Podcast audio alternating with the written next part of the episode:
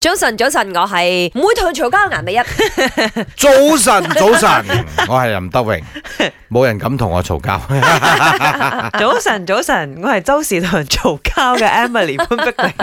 係啊，我點解今日會講嘈交呢回事咧？而且仲要強調係朋友咧，因為配合《唔係和龍伊馬》第二集上線，咁啊，其中一 part 最僵嘅、 最緊張嘅、最 tense 嘅就係皮翁同埋呢個吳家潤係因為 unfollow 事件而搞大佢嘅。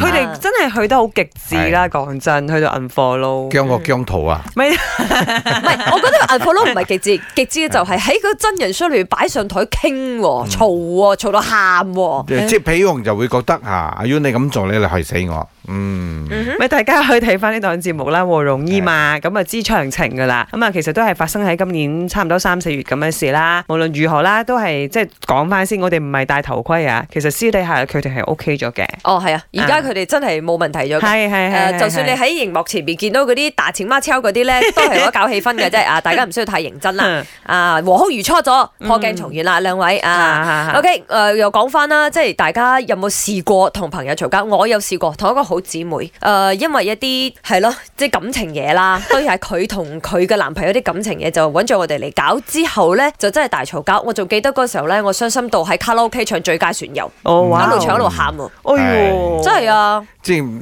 你你太愛佢啦，你係睇到佢踩咗落個泥足深陷，嗯，係咁勸你佢又唔聽勸佢，佢係啊，當局者迷啊嘛。反而佢當我係你衰人咁。講係咪？係啦，佢佢當咗你 unfriend 係衰所人，以就唔好講，嗯就自豪啦。嗰時候我真係冇啊至少嘈，佢出事嘅時候，可以佢救到就知道佢有個 friend 啱。可以誒傾下。啱咁如果你同佢反咗面咧，救唔到佢。之後大家佢係醒咗㗎回頭是岸啦，而家翻返嚟我身邊啦。誒，講誒緊係我個好姊妹嚟嘅，OK，嚇係叫啦。啊咩名我知，我可唔可以講？我好似都知啊。咁劉生你 咧？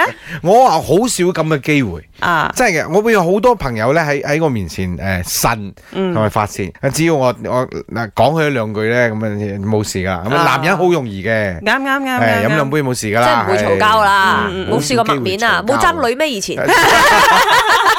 冇佢哋唔夠我爭， 使爭啦，都直頭讓俾你啦，如係果嘛爭得嘅話，都唔算係朋友啦，係 嘛？會唔會？爭㗎咩唔爭啊？我舊年同兩個朋友一個親戚絕咗交啦，但係同即係我哋大家都係即係親戚就係由細識到大噶啦，三十幾年，三十啊後尾我嗰兩個朋友就係廿四年噶啦，咁樣我哋其實係冇嘈交嘅，完完全全冇嘈過交嘅，我哋只不過係我做出嗰隻決定，我要喺我 social media 嗰度 private account 啊後尾 unfriend 佢哋啦，即係唔想俾你睇到我嘅我嘅近況係點樣啦，我會咁樣做都係因為我另外一班閨蜜同我講嘅，嗯。佢哋喺我背後有講過我打過我打過啲咩毒針啊，其實佢哋私底下係唔抵得我好啊，睇唔過眼我好，佢哋眼紅。咁我知道之後，其實佢哋係好毒色嘅咁樣。嗯，我哋做出呢個決定啦，做出呢個決定嗰陣，其實自己都真係激心咗好耐。其實到而家都係未完完全全可以放低晒成件事嘅，因為我都係受害者之一。